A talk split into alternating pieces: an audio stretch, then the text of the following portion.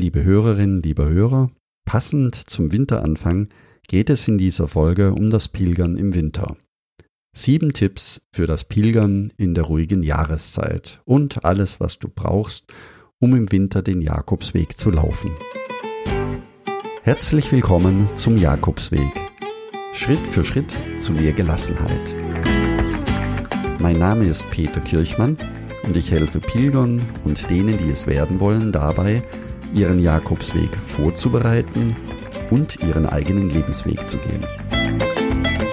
Und jetzt viel Spaß bei dieser Folge.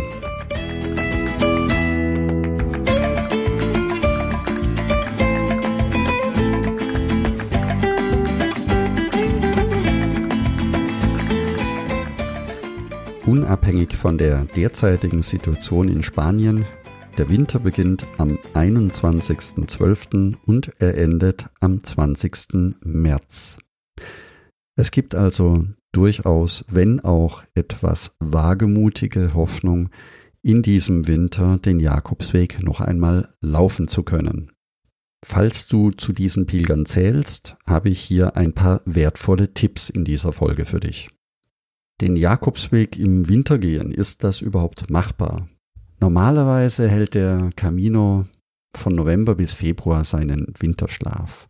Bei näherer Betrachtung wird dir schnell klar, dass der Jakobsweg als Winterweg nicht so selten und ungewöhnlich ist, wie es auf den ersten und erstaunten Blick den Anschein haben mag. Das heißt, einige Pilger trauen sich auch auf den Jakobsweg im Winter.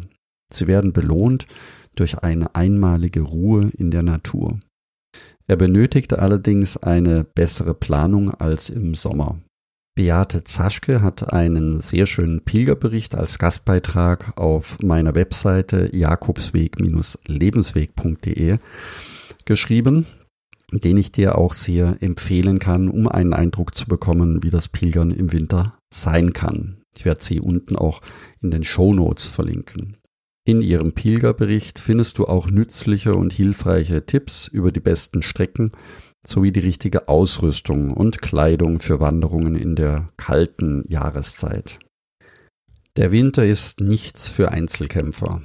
Pilger sollten auf jeden Fall auf die Einheimischen hören, wenn sie Tipps oder auf Nachrichten oder Wegstrecken hingewiesen werden.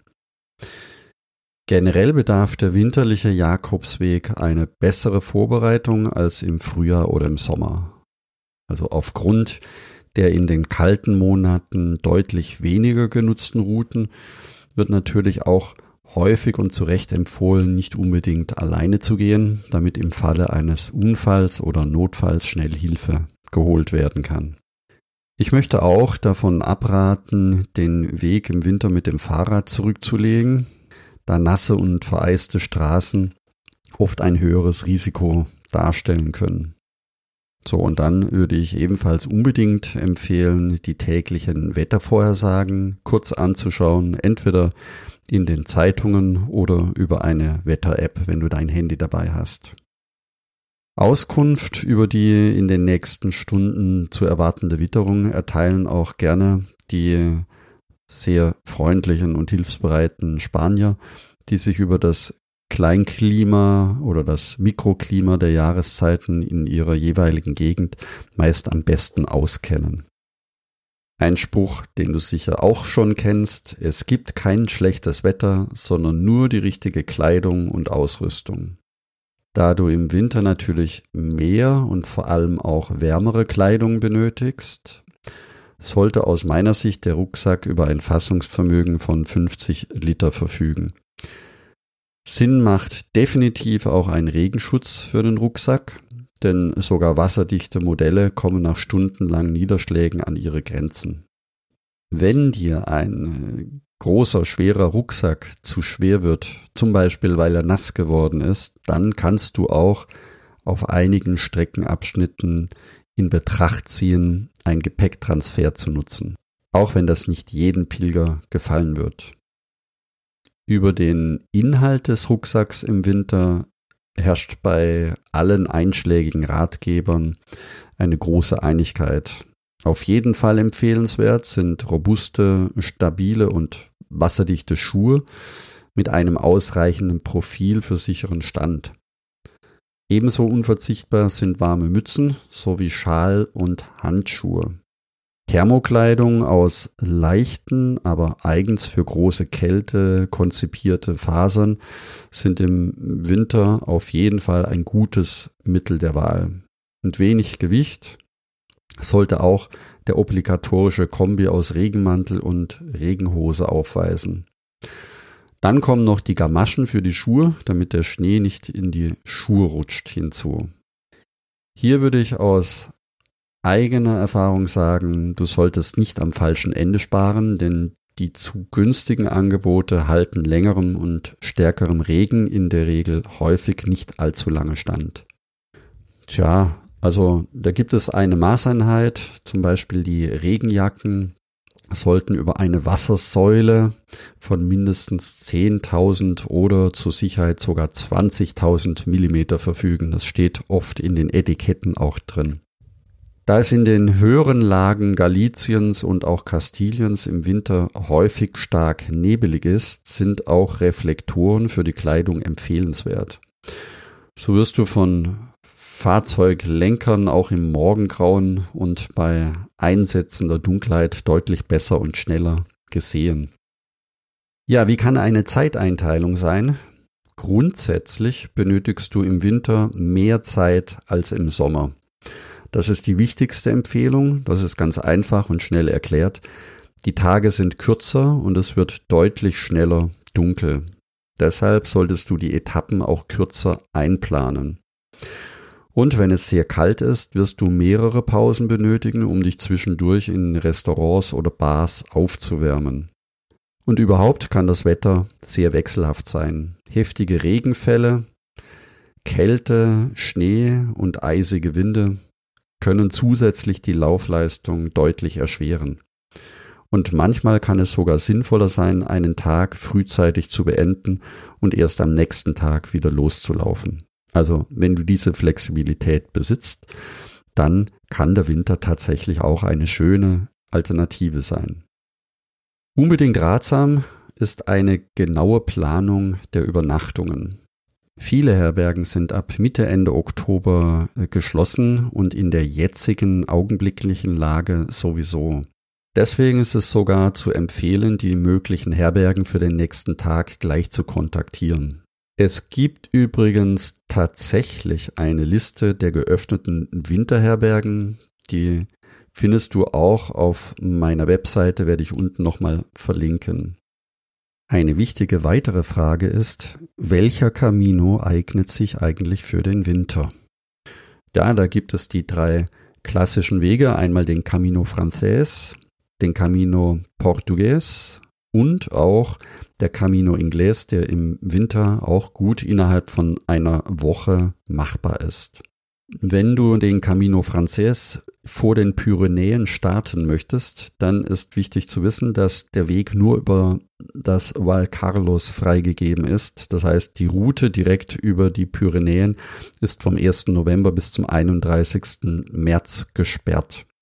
Der französische Weg im Winter weist speziell auf den ersten Etappen durch die Pyrenäen einige Bergetappen in großer Höhe und mit häufigem Schneefall auf. Das gilt auch für die Wegvariante vom Camino Aragonés, der dann in Puente la Reina wieder auf den Camino Frances führt.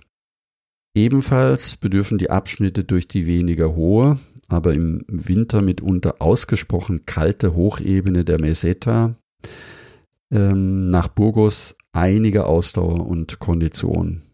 Nichtsdestotrotz kann man den Camino Frances auch mit diesen Einschränkungen für einen Pilgerweg im Winter auch gut empfehlen.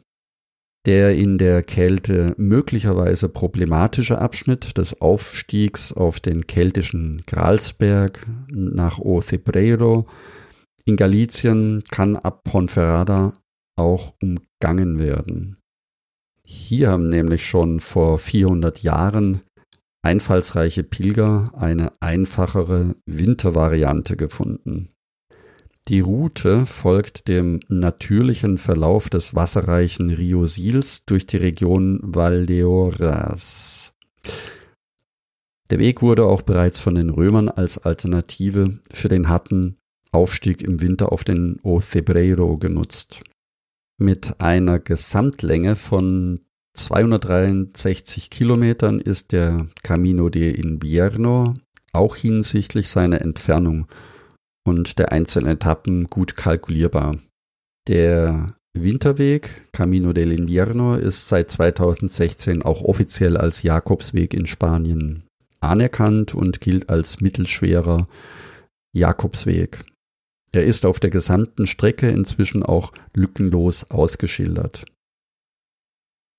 Kommen wir jetzt noch einmal zurück zu den weiteren Empfehlungen oder zu den weiteren Caminos, die für den Winter möglich sind.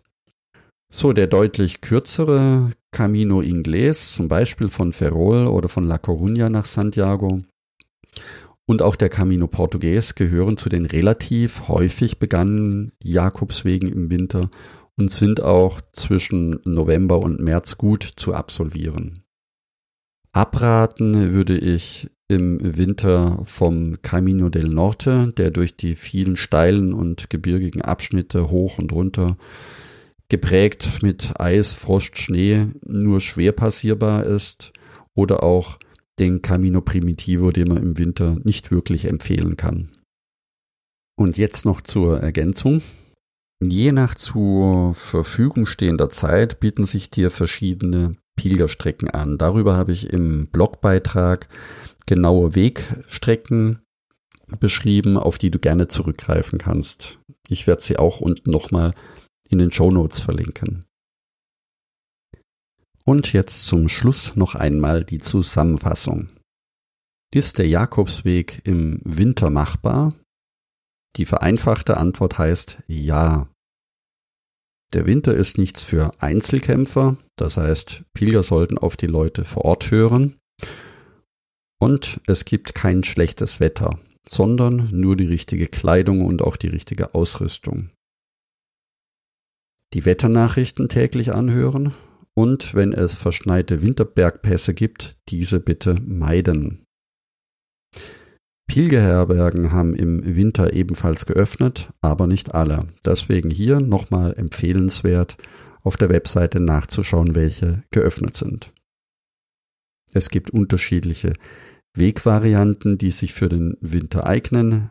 Wenn du dazu nähere Informationen haben möchtest, gehe auf jakobsweg-lebensweg.de slash Jakobsweg im Winter. Wenn auch du den Jakobsweg im Winter laufen möchtest und dich vorbereiten möchtest, dann komme in den Buen Camino Club. Dort findest du viele wertvolle und nützliche Downloads und kannst von meinen Erfahrungen profitieren. Gehe hierzu auf www.buencaminoclub.de. Jetzt wünsche ich dir noch eine schöne Winterzeit, denn mit dieser Folge geht auch der Jakobsweg Podcast in seinen Winterschlaf. Wir sehen, besser hören uns im neuen Jahr wieder. Nach Drei Könige geht es hier im Podcast weiter. Bis dorthin wünsche ich dir eine schöne Weihnachtszeit. Alles Gute und buen camino. Dein Peter Kirchmann.